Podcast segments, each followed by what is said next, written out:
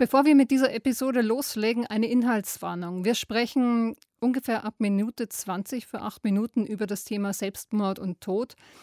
Wenn ihr das nicht gut hören könnt, dann skippt Minute 20 bis 28 lieber oder hört einfach eine andere Episode von Off the Record, zum Beispiel die mit Johann König über seine Kinder. So. Und jetzt geht's los mit unserer Folge über Wien. Mein Vater ist schon ein bisschen anders, der ist ein bisschen chaotischer und so und der ist auch immer sehr gern durch die Spelunken gezogen. Und ich glaube auch, dass da ich ein bisschen die Veranlagung habe, weil ich weiß, wenn der auf mich aufpassen musste, manchmal, wenn meine Mutter jetzt irgendwie arbeiten musste und gerade der Kindergarten nicht offen hatte, dann hat er mich sehr oft ins Wirtshaus mitgenommen. Und das war für mich eigentlich ein schöner Ort, weil da hatte ich dann ganz viel Aufmerksamkeit. Diese ganzen alten Psuffs haben sich mit mir beschäftigt. Und mein Vater meinte auch immer, er musste mich so zurückhalten, weil ich immer so da kam dann irgendein Mann rein und es war gerade eine Phase, wo ich so auf alle Leute immer zugelaufen bin und Bussi, Bussi gerufen habe.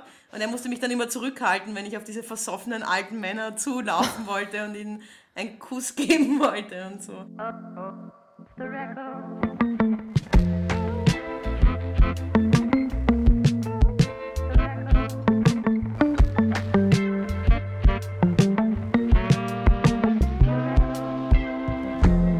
Stefanie Sargnagel ist mein Gast in Off the Record, Autorin, Cartoonistin, neuerdings Schauspielerin, die sich selbst spielt im gleichnamigen Film Sargnagel. Stefanie Sargnagel, ich finde genau die richtige, um Wien verstehen zu lernen. Der Schmäh, die Morbidität, das Jammern, die Wiener Arroganz wird heute wahrscheinlich alles Thema werden. Jeder von uns hat Songs über Wien dabei und ich freue mich drauf. Herzlich willkommen, Stefanie mhm. Sargnagel. Ja, hallo. Hi. Servus, ich freue mich auch. Um uns deinem Wien und vielleicht auch schon äh, deinem ersten Song anzunähern, vielleicht kannst du einfach mal erklären, was einen Bezirksalkoholiker ausmacht und wo der sich besonders gerne aufhält. Also das Wort, ich weiß nicht, ob das eigentlich so gängig ist. Für mich ist das so ein bisschen wie der Dorftrinker halt. Also Bezirke haben ja wie Kieze in anderen deutschen Städten ja doch auch eine dörfliche Struktur. Ich würde sagen, das ist ein Trinker, den man einfach gut kennt, weil der halt nicht viel anderes macht, außer von Kneipe zu Kneipe zu ziehen, von Beisel zu Beisel in dem Fall und den halt alle, die aus diesem Bezirk auch gut kennen, den man dann gar nicht vorstellen braucht, weil jeder schon mal mit dem zu tun hatte in irgendeinem Beisel. Genau. Du beschreibst ja. den Bezirksalkoholiker ja auch so nett in deinem neuen Buch Dicht. Ne? Also der, mhm. die sind richtig nahbare Personen, ne? Die ja. Kommen wir vielleicht noch drauf zu sprechen. Dein erster Song kommt von Voodoo Jürgens. Also ich sag mal, der könnte fast schon dein Bruder im Geiste sein, finde ich, ja. Ich weiß nicht, ja. trifft's das? Also ich muss sagen, Voodoo Jürgens und ich, wir sind, glaube ich, ein gleicher Jahrgang und wir kennen einander vom Ausgehen sehr, sehr lange.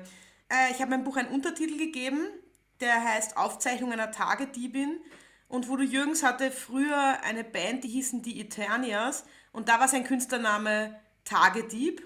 Ah, genau, also das ist vielleicht jetzt. schon mal so eine Verwandtschaft. Mhm. Ist aber ein Zufall ein bisschen. Äh, genau, also das ist irgendwie so, also dem Voodoo bin ich im Laufe meiner Jugend sehr, sehr oft über den Weg gelaufen. Der war ähnlich wie ich, schulisch auch nicht besonders ambitioniert und sehr viel am Stravanzen und halt Kunst machen.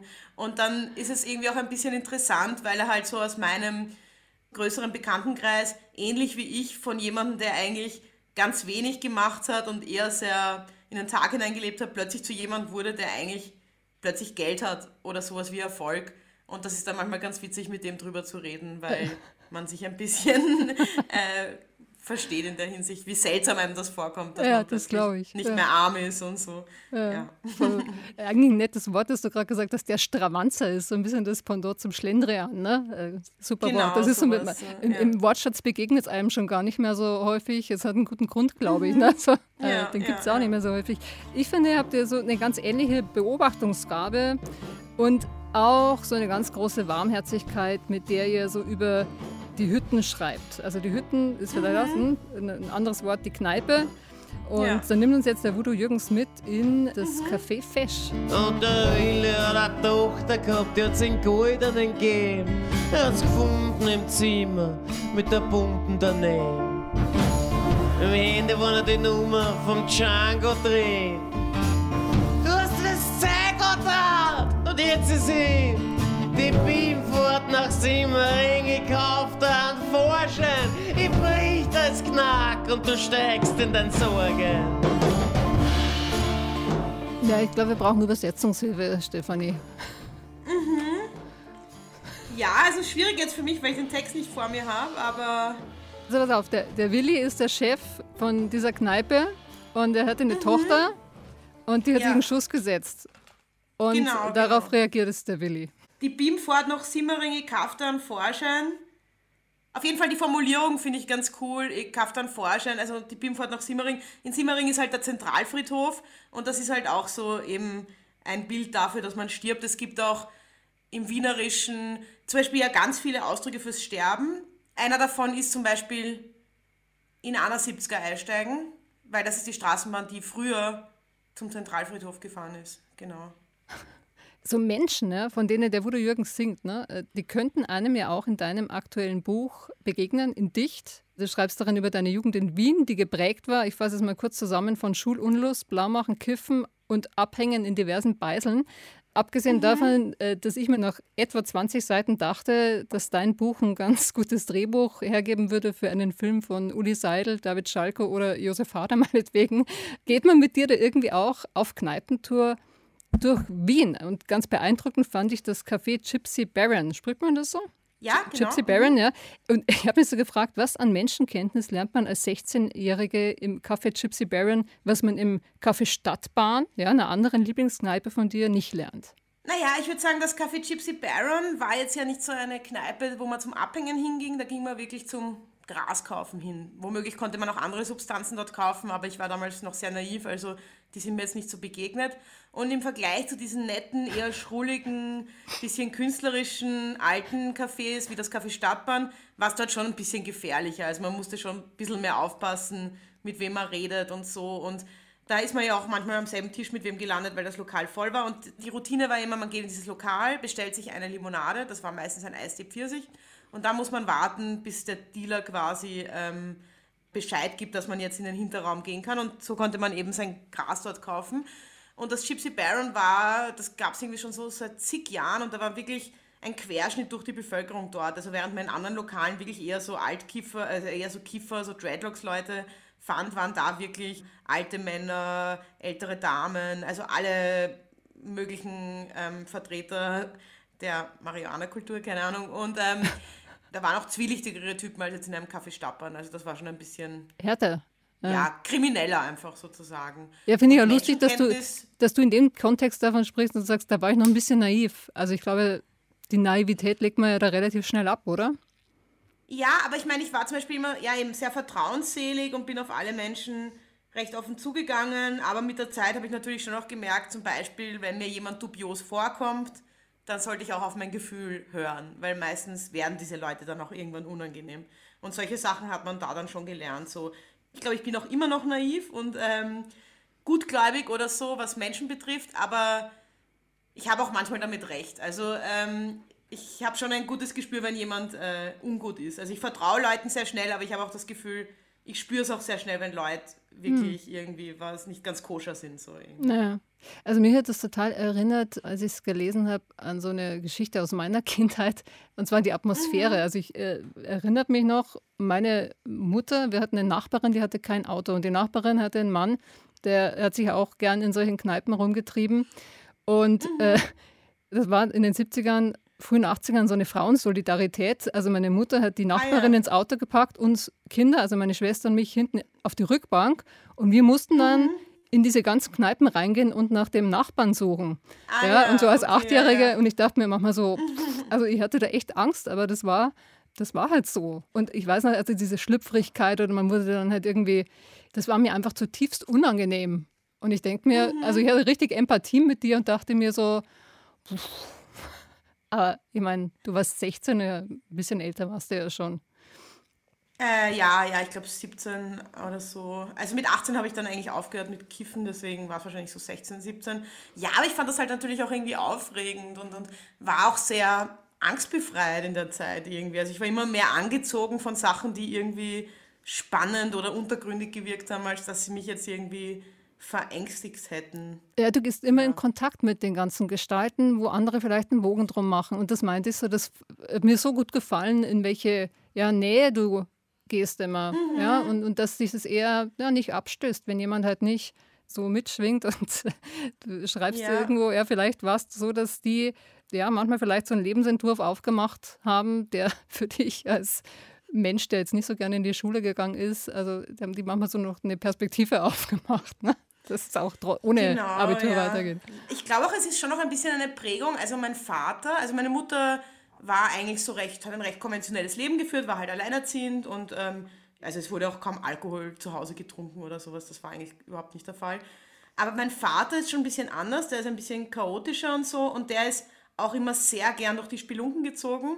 Hat zwar eigentlich nie viel Alkohol getrunken, hat dann oft Kaffee dort getrunken oder so, aber hat auch eine wahnsinnige Zugewandtheit zu solchen Gestalten. Und ich glaube auch, dass da ich ein bisschen die Veranlagung habe, weil ich weiß, wenn der auf mich aufpassen musste, manchmal, wenn meine Mutter jetzt irgendwie arbeiten musste und gerade der Kindergarten nicht offen hatte, dann hat er mich sehr oft ins Wirtshaus mitgenommen. Und das war für mich eigentlich ein schöner Ort, weil da hatte ich dann ganz viel Aufmerksamkeit. Diese ganzen alten Psufs haben sich mit mir beschäftigt. Und mein Vater meinte auch immer, er musste mich so zurückhalten, weil ich immer so, da kam dann irgendein Mann rein und es war gerade eine Phase, wo ich so auf alle Leute immer zugelaufen bin und Bussi, Bussi gerufen habe. Und er musste mich dann immer zurückhalten, wenn ich auf diese versoffenen alten Männer zulaufen wollte und einen Kuss geben wollte und so.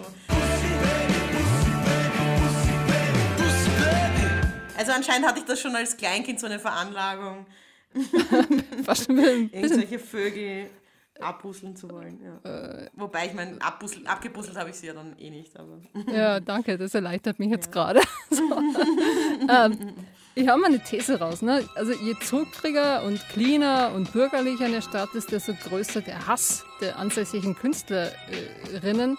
Hau ich einfach mal so raus, diskutieren wir gleich mhm. nach einem Song, den ich so dermaßen großartig finde. Vielleicht, weil ich mir insgeheim wünsche, so einen Song wäre auch mal über München geschrieben worden. Wien, Wien, du brave Bürgerstadt. Ich habe dich so lange schon unendlich satt. Du versaust mir noch mein ganzes Leben. Du kannst mir einfach überhaupt nichts mehr geben. Wien, Wien, es ist kaum zu glauben. Du kannst es nicht lassen, mich auszusaugen. Du erwürgst mich nur mit deiner Nabelschnur. In deinen dreckigen Ecken verrecken täglich tausend Tauben. Du hast kein Potenzial, doch das ist dir egal. Und da hab ich auch gar keine andere Wahl. Ich bin Emigrant in meinem eigenen Land. Oberm Opernballbuffet oder am Würstelstand. Scheißt du mich an in deinem völkischen Zorn. So wie es aussieht, hab ich hier nichts mehr verloren. Monomania, Wien nur du allein. Bisschen hölzern, der Sprechgesang, aber der Text, äh, den, den finde ich ja schon ziemlich bezeichnend für den Wiener oder besser den Wiener Künstler in seiner Hassliebe zur Stadt vorgemacht hat, wie kein anderer mhm. Thomas Bernhard, der der Meinung war, die Stadt Wien wäre eine einzige sumpfsinnige Niederträchtigkeit. Ich glaube, es gibt keine andere Stadt in Europa, die von ihren eigenen Künstlerinnen so beschimpft wird wie Wien. Warum eigentlich?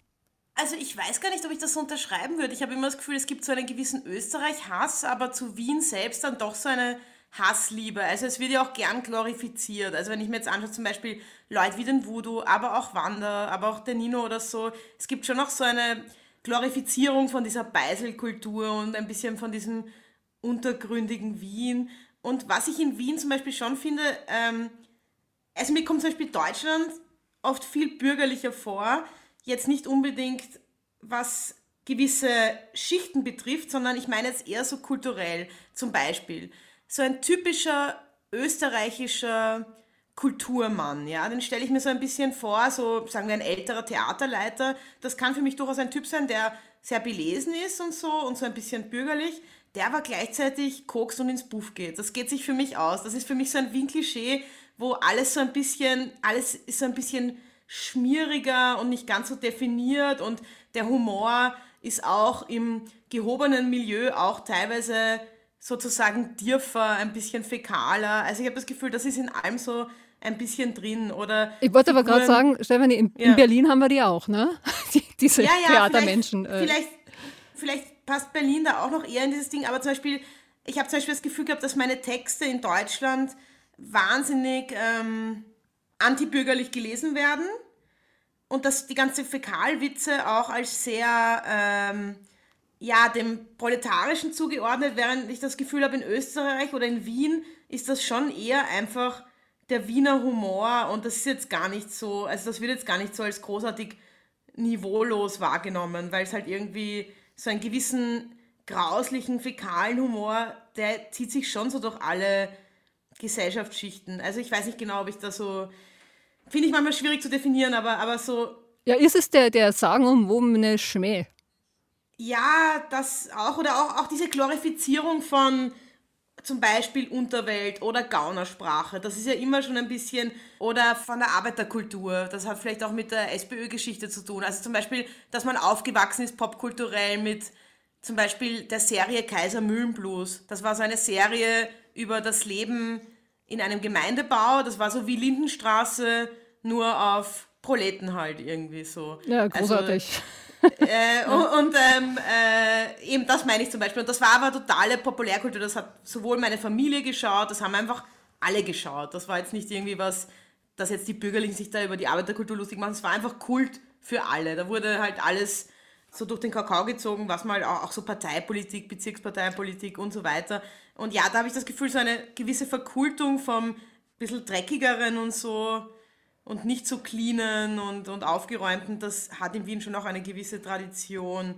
Ja, aber jetzt der ja. Song, den wir gerade gehört haben, ne? Ähm, ja, der, der ja, spricht ja schon auch so Sachen an, der Opernball. Also schon dieses, es gibt, also ist wahnsinnig verspießt doch auch Wien. Ne? Ähm, schon, aber es ist schon wieder so grotesk verspießt. Also irgendwie sind dann ja doch so Figuren wie Richard Lugner, die für den Opernball stehen. Und das ist jetzt nicht so der aufgeräumte bürgerliche Typ, das ist dieser Na, ist er nicht, ne? sehr äh, ständig in Fettnäpfchen tretende, obszöne Witze machende, seltsame Shopping Mall Besitzer, der irgendwie ständig zu weit geht, der sich da immer zum Opernball Hollywood Schauspielerinnen einlädt, die sich dann extrem unwohl fühlen, weil er einfach so übergriffig ist, auch sexuell. Also irgendwie auch dieser Opernball ist dann doch irgendwie so abgründig in dem, was er da so zeigt und so grotesk einfach irgendwie. Also ja, wenn man ironiefähig ist. Ne? Aber das ja, nehmen auch ja, viele ja. echt ernst, oder? Der, ich meine, ist ja das Happening schlechthin für viele. Also, ja, und da sind die Wiener schon, auch stolz drauf. Ne? Oder der, dieses ganze Zuckerguss-Ding. Also das ist doch auch, der Wiener schon. ist doch an und für sich total stolz auf seine Stadt. Ist jetzt auch nichts Schlimmes. Aber es ist jetzt schon, äh, also ich würde schon noch mal widersprechen, dass die Wiener so alle d'accord gehen mit Wien. Also ich nehme das auch wahr, jetzt in, in der jetzigen Phase gerade der Popkultur, mhm. ne, mit eben Nino aus Wien, der Voodoo Jürgens, Wander, äh, wen haben wir noch? Ich habe auch das ja. Gefühl zum Beispiel, dass Young Huren eigentlich seinen wienerischen Slang extrem betont. Nein. Vielleicht jetzt weniger als in der Anfangsphase, aber diese Lenisierung, die man Nein. zum Beispiel im Wienerischen hat, ist es, dass man eben nicht Nein sagt, sondern Nein. Das hat er ja auch extrem überzogen so. Und ich sag nein. Nein. Er fragt mich, hast du noch ein bisschen Weed? Und ich sag nein. Da hatte ich das Gefühl, da wurde das Wienerische auch schon fast überbetont und der war ja auch irrsinnig breit gehört, eigentlich in Deutschland, also immer noch. Aber, ja, Young Horn ja. schon noch in der Subkultur, würde ich sagen. Also okay, dann lassen wir es so stehen, dass äh, der Wiener an und für sich, es gibt eher Österreichers anstatt Wienhass, vielleicht. Ich glaube, es gibt schon so einen Wien-Hass, aber das ist dann auch schon wieder so ein liebevoller Hass, wie zum Beispiel diesen grindigen Richard Lugner dann doch auch irgendwie zu einer Kultfigur zu machen. Oder die Janine Schiller, das ist auch so eine Society Lady, eine industriellen Gattin, die man dann doch aber irgendwie verkultet. Also es ist irgendwie, ich glaube vielleicht, weil Österreich so klein ist, dass man diese Figuren dann doch auch irgendwie, man findet sie irgendwie schrecklich, aber gleichzeitig liebt man sie auch, weil sie einfach so grotesk sind. Ja, und sie bringen Glam. Ne? Also die bringen ja auch ja, ein bisschen ja. Glam nach Wien. Und den Glam macht aber der Wiener, glaube ich, schon. So ein, ja, aber so ein, es ist schon so ein grauslicher Glam. Also ich finde auch eben, Wien ist halt auch irgendwie so, es hat was sehr Grindiges irgendwie, aber dann eben auch was total manieristisches irgendwie. Es ist immer so dieses, oder eh, wie Thomas Bernhard das, glaube ich, mal gesagt, mit dem Punschkrapfen der Vergleich, es ist so innen braun, außen mit rosa Zuckerguss übergossen und irgendwie in Alkohol getränkt.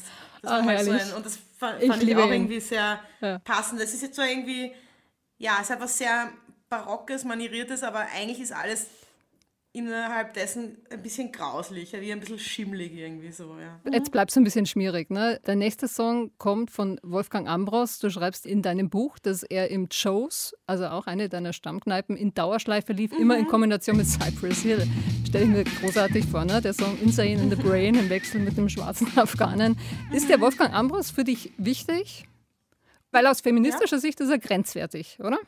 Da muss ich echt sagen, also ich weiß nicht, welcher ältere Künstler da aus feministischer Sicht unproblematisch wäre. Also ich weiß jetzt nicht genau, auf was du dich beziehst, ob es irgendwas Bestimmtes ist, aber... Ja, weil er doch dieses rosa Handtaschel bekommen hat für seine sexistischen Äußerungen seiner Frau gegenüber. Ne? Für die Bemerkung über seine Frau und deren weiblichen Freundeskreis, da hat er nämlich in einem Interview gesagt, die Menopausen geschüttelte halte mit ihren ganzen Frustbuchtelfreundinnen unfaires Gericht über ihn.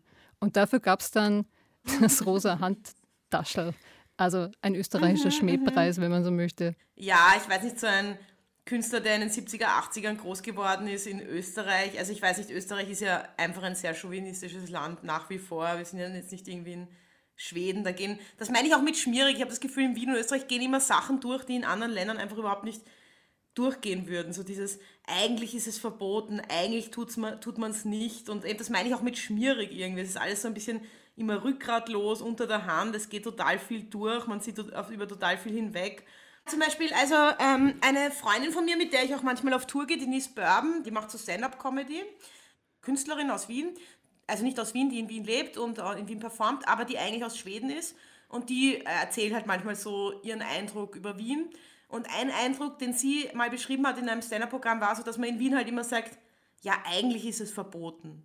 Während man in Schweden hingegen ein Verbot relativ ernst nimmt. Aber in Wien ist immer so auf, ja, eigentlich macht man das nicht. Ja, und eigentlich sollte man nicht sexistisch sein. Und eigentlich, und äh, man sieht halt über total viele Dinge immer so hinweg. Es geht so wahnsinnig viel durch, was ich mir eben nicht vorstellen kann, dass das in anderen Städten durchgehen würde. Eben auch von Alltagssexismus und Alltagsrassismus. Und da wollte ja. ich noch dazu sagen, dass äh, mich es ja, dass ich äh, Ambros halt äh, seine Lieder schätze, aber ich jetzt nicht weiß, wie der menschlich drauf ist und hätte mich überrascht, wenn eben so ein 80er-Jahresstar ein, aus Österreich ein Feminist wäre. Also. Warum der Song äh, Heute drei mich haben?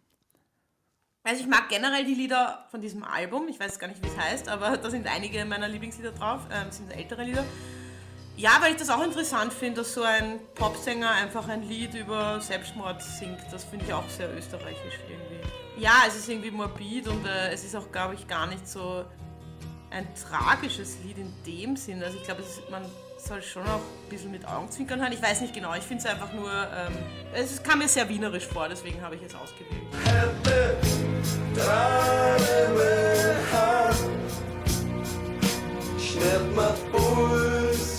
Puls oder noch liegen warmen Wasser drin und lass mein armen Blut sein Lauf.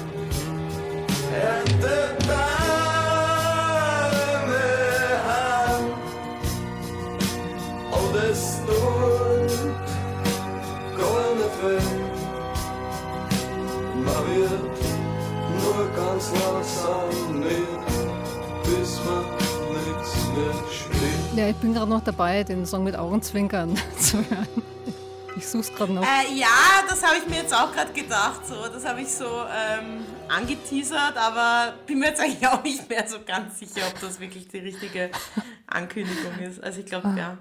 Alter, sage ich dann mal. Das ist ja echt äh, krasser geht dann eher an Pathos. Ha? Ja. Ich habe zu dem Song tatsächlich zufälligerweise auch eine Geschichte. Und zwar, also ich habe immer komischerweise mit Wienerinnen in einer WG gewohnt, auch in meiner WG in Dublin, wo da habe ich nach dem Abi mal ein Jahr verbracht. Ne? Auf jeden Fall, die Wienerin, äh, die da in Dublin mit mir gewohnt hat, äh, die hat sich mal eineinhalb Stunden im Zimmer eingesperrt und in voller Lautstärke und im Dauerloop heute drei mir Harm laufen lassen. Oh je. und, äh, sag mal so, ich hatte echt schon entspanntere eineinhalb Stunden in meinem Leben. Ja. Äh, ja, was ist denn das eigentlich mit dieser Morbidität in Wien? Also du bist ja wirklich Expertin, weil du trägst ja die Morbidität im Nachnamen. Heißt eigentlich Sprengnagel ah, ja. und dann rüber zu Sargnagel. Also, mhm. Also du musst es wissen. Also was, wieso sind die so dem Tod immer so gerne nah? Ich weiß es nicht. Und was liegt das? Also ich, ich weiß gar nicht, ob ich das so, so sehen würde. Ich glaube, das ist einfach ein kulturelles Erbe irgendwann. Also es gibt halt einfach diese, zum Beispiel vielen Wiener Lieder, die, die, die sich dem Tod so zugewandt sind und eben so einen gewissen makabren Humor. Aber ich weiß gar nicht, ob man das aktuell noch so sehen kann. Also jetzt würde ich das bei so Künstlern als Thema gar nicht mehr so präsent sehen. In den Liedern selbst, oder? Sagen, hat, hm. Wie? Also du siehst es nicht in den Themen von Liedern, die Morbidität. Früher ging es halt wirklich viel um Friedhöfe, um Sterben, um den Tod. Ja, heute halt graben wir Tote aus. Heute graben wir Tote ja, aus. ach so, stimmt. Ja, heute graben wir Tote aus.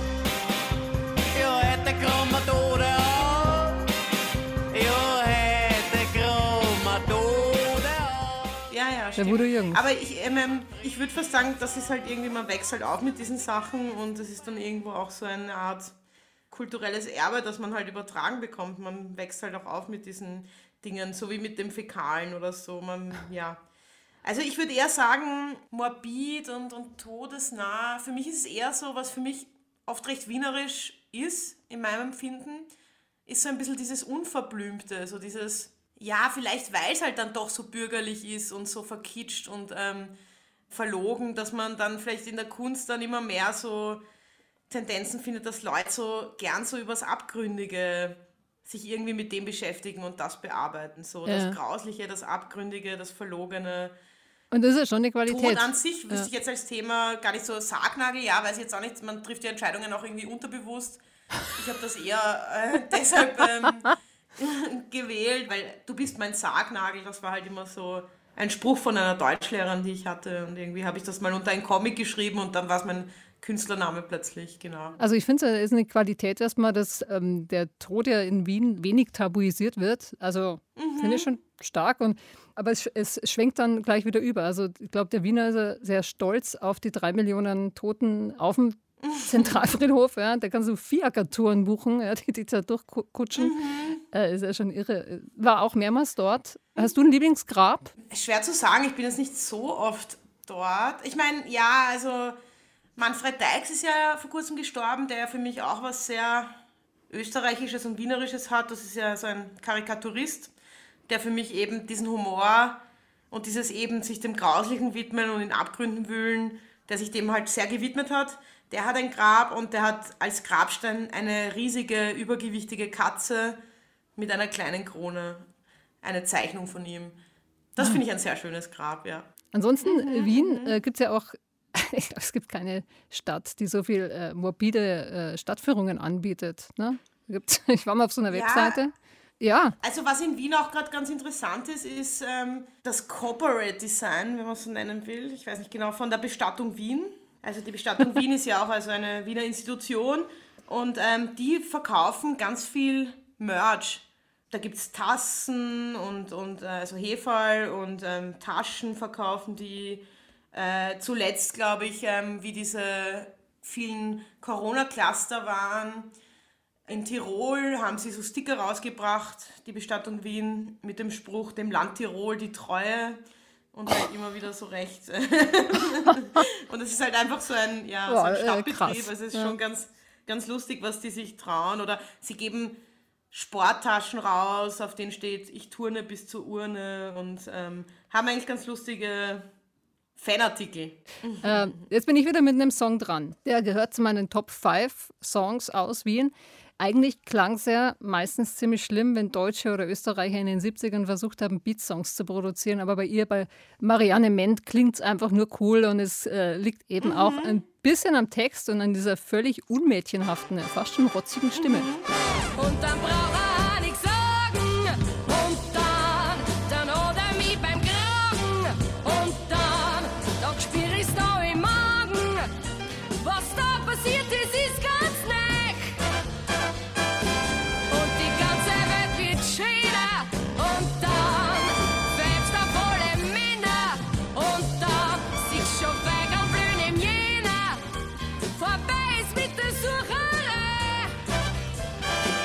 Ich finde es klasse, aber vielleicht bin ich damit allein so als Externe. Findet man Nein, die noch cool? Also ich, kannte, ich kannte das Lied gar nicht so. Also ich kenne Marianne Ment, aber ich kenne jetzt so ihr musikalisches Werk gar nicht so. Also ich finde das schon ganz cool. Es ist mir jetzt gar nicht so, also ich habe eigentlich viel Austropop immer gehört, aber ähm, also bin auch damit aufgewachsen, aber ihre Sachen kenne ich jetzt gar nicht so gut.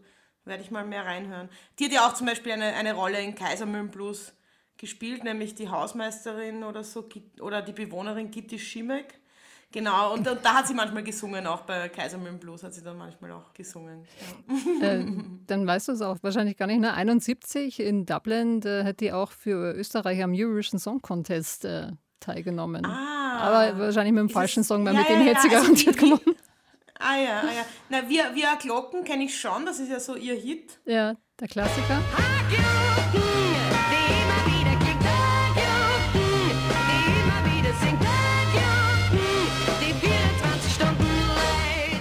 Broken, die 24 Stunden Light. Aber ähm, sonst kenne ich jetzt eigentlich nicht so viel von ihr. Ja, der Song eben, den finde halt ich so cool, weil sie im Grunde von den Typen singt, von denen man seine beste Freundin warnt. Ne? Mhm. ja, Äh, ja, ja. Jetzt, ich muss es heute nochmal zur Sprache bringen. Du bist der Obfrau der feministischen Burschenschaft Hysteria. Ja, Eine, wissen ja viele gar genau. nicht, ne? eine, eine Burschenschaft, die das Matriarchat anstrebt, das äh, Männerwahlrecht einschränken möchte und für eine Frauen- und Transgenderquote von 80 Prozent in öffentlichen Ämtern eintritt. Ich weiß nicht, wäre so eine Marianne Ment, wenn du so auf sie schaust, wäre die äh, 1970 als Feministin durchgegangen? Puh, schwer zu sagen. Dazu kenne ich sie jetzt äh, wirklich zu wenig. Aber wir mit Hysteria versuchen uns da mit allen möglichen Leuten zu vernetzen. Also wenn wir unsere Budenfeiern haben, dann laden wir alle möglichen Frauen ein aus allen möglichen Gesellschaftsschichten und ähm, Branchen. Und die müssen jetzt nicht unbedingt ausgewiesene Feministinnen sein, denn unsere Veranstaltungen sind ja auch dazu da, die vom Matriarchat zu überzeugen. Und das gelingt dann meistens ganz gut. Aber es ist jetzt nicht Ja. nur Witzveranstaltung, ne? Um das mal, es ist schon so ein Vernetzungsding. Ja, man trifft sich halt. Also wir schauen schon immer, dass wir es sehr schön machen. Wir haben zum Beispiel immer, meistens haben wir so drei junge Männer irgendwie aus dem Umfeld, Bekanntenkreis oder die bewerben sich auch, die dann halt servieren. Die verteilen dann halt Sekt und Snacks und wir haben immer ein üppiges Buffet und dann gibt es eben verschiedene Bühnenperformances, es wird gemeinsam gesungen und natürlich tratscht man auch und vernetzt sich, wie das halt so in Burschenschaften ist. Es geht ja auch darum, Netzwerke zu schaffen, sich zu verbünden und damit auch gegenseitig sich zum gesellschaftlichen Aufstieg zu verhelfen, beziehungsweise diesen zu festigen. Ja. Und ja, Marianne Ment wäre da auf jeden Fall auch ein sehr gern gesehener Gast. Du hast äh, Mhm. noch einen Song mitgebracht und da dachte ich mir auch, die würden da wahrscheinlich auch ganz gut bei so einem Burschenschaftstreffen gut reinpassen. Feministischer Klartext von einer Band aus Wien. Ausgesprochen unterhaltsam. Ich kannte die bislang nicht. Äh, Klit, Klick. Das sind auch Mitglieder der Burschenschaftshysterie. Genau. Die dich auch auf Zum einer Beispiel Lesereise mal äh, begleitet haben. Genau, ja, das sind zwei bildende Künstlerinnen ursprünglich, die eben auch Rap miteinander machen und durch die Burschenschaft Hysteria ist ja wirklich ein sehr interessantes, starkes Netzwerk auch in den letzten Jahren entstanden von weiblichen Künstlerinnen. Also wir sind nicht nur Künstlerinnen, aber da war es auch besonders zu sehen in der Musikszene, in der Bühnenszene, dass da wirklich ganz viele Frauen plötzlich zusammenarbeiten, weil sie sich eben über dieses Hysteria-Netzwerk gefunden haben.